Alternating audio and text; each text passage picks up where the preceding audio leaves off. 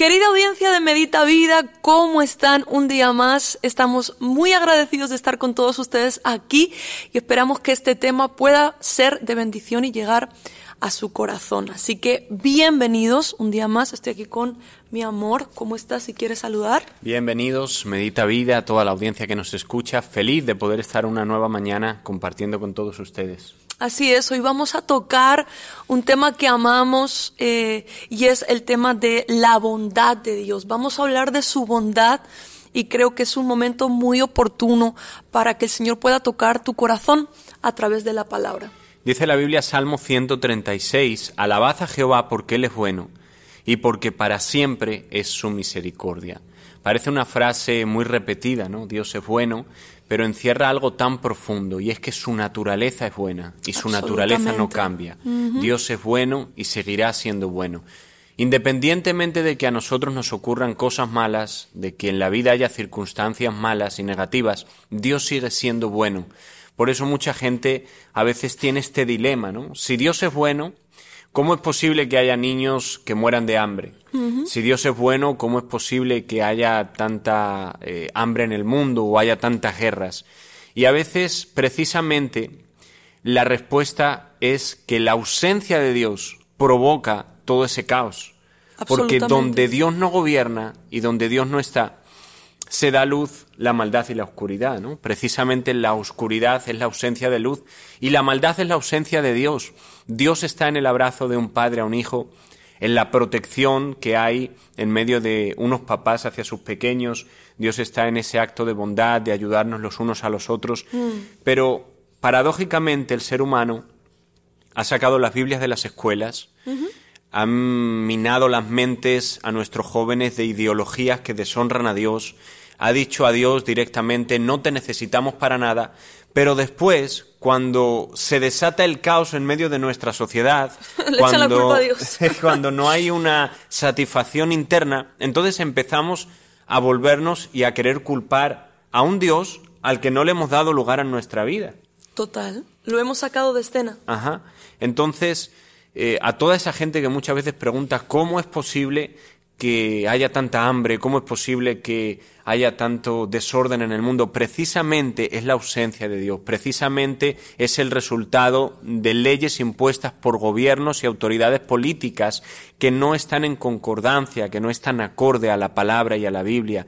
Eh, donde está Dios hay bondad, donde está Dios hay protección, y realmente si hay algo bueno en el ser humano, es porque viene de Él porque nada bueno puede dar el hombre si primeramente no le viene tomado del cielo. Absolutamente, esa es la idea de afuera eh, que tienen, ¿no? Pero también, amor, creo que en la iglesia se ha lidiado mucho con eso, ¿no? Y el enemigo viene a tentarnos directamente a la identidad justo en los momentos más vulnerables de nuestra vida. Eh, hemos ministrado y hablado con amigos, con gente cristiana, hijos de Dios, que han tenido momentos de flaqueza, de debilidad, una quiebra financiera, una pérdida de un ser querido, que justo justo en ese momento la voz del diablo ha venido a decirle, y, si eres hijo de Dios, ¿por qué te están pasando estas cosas?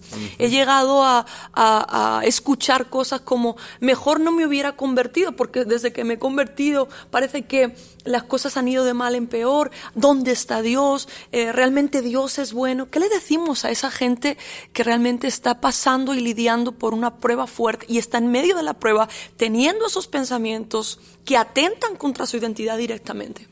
Sí, por eso al principio yo decía esta frase de que independientemente de que nos ocurran cosas malas, Dios sigue siendo bueno.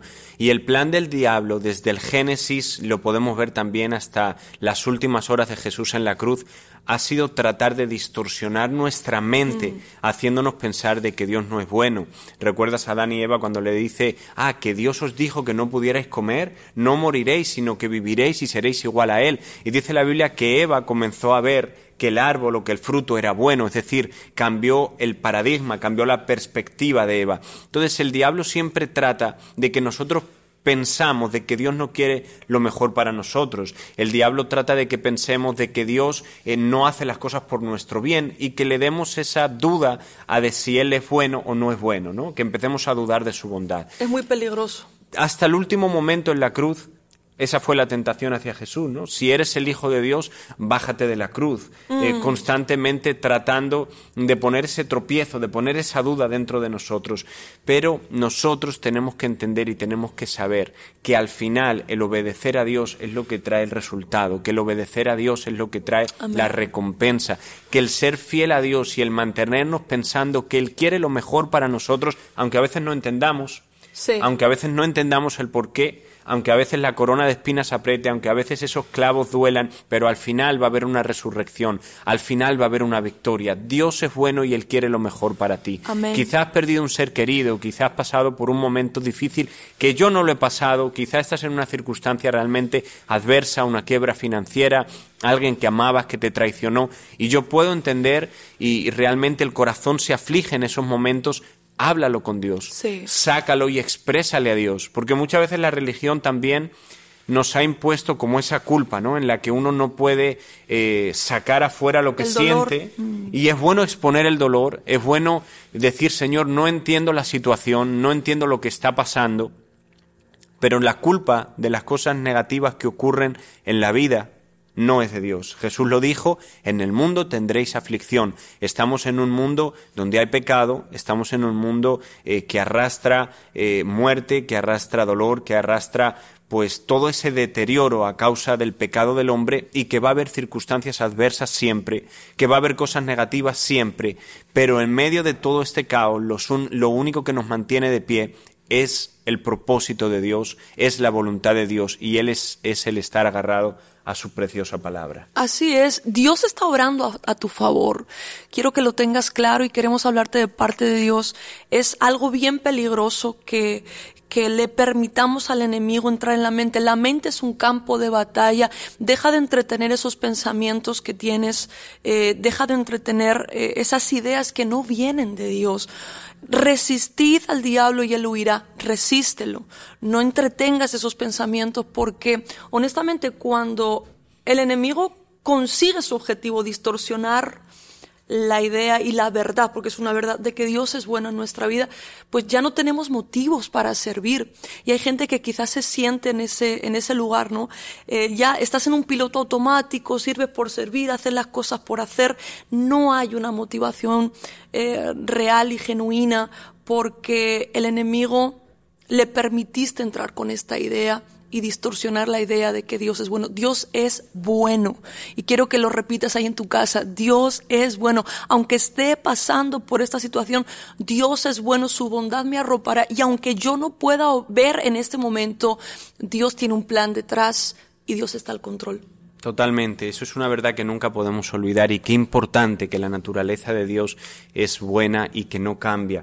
Imagínate por un momento que Dios no fuera bueno. Imagínate por un momento que la naturaleza de Dios, eh, por poner un ejemplo de todos estos dioses que la mitología griega presenta, que Dios fuera un Dios tirano, un Dios malvado, un Dios que aplastara con el dedo, un Dios que hiciera las cosas eh, no basado en el amor, sino en el odio, ¿cómo sufriría la humanidad?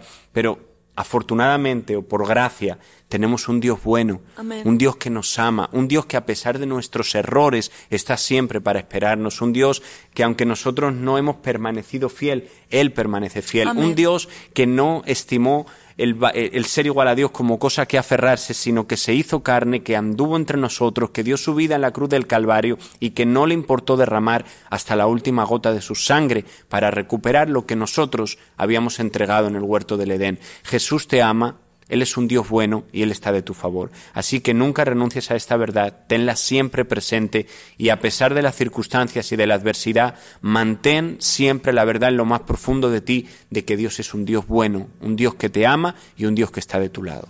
Así es, así que oramos que eh, realmente el Señor pueda fortalecer tu fe, pueda fortalecer tu corazón. Así que levántate en el nombre de Jesús. Es un tiempo para seguir creyendo que Dios tiene planes de vida y no de muerte para todos nosotros. Les bendecimos, querida audiencia, les amamos. Gracias por estar ahí.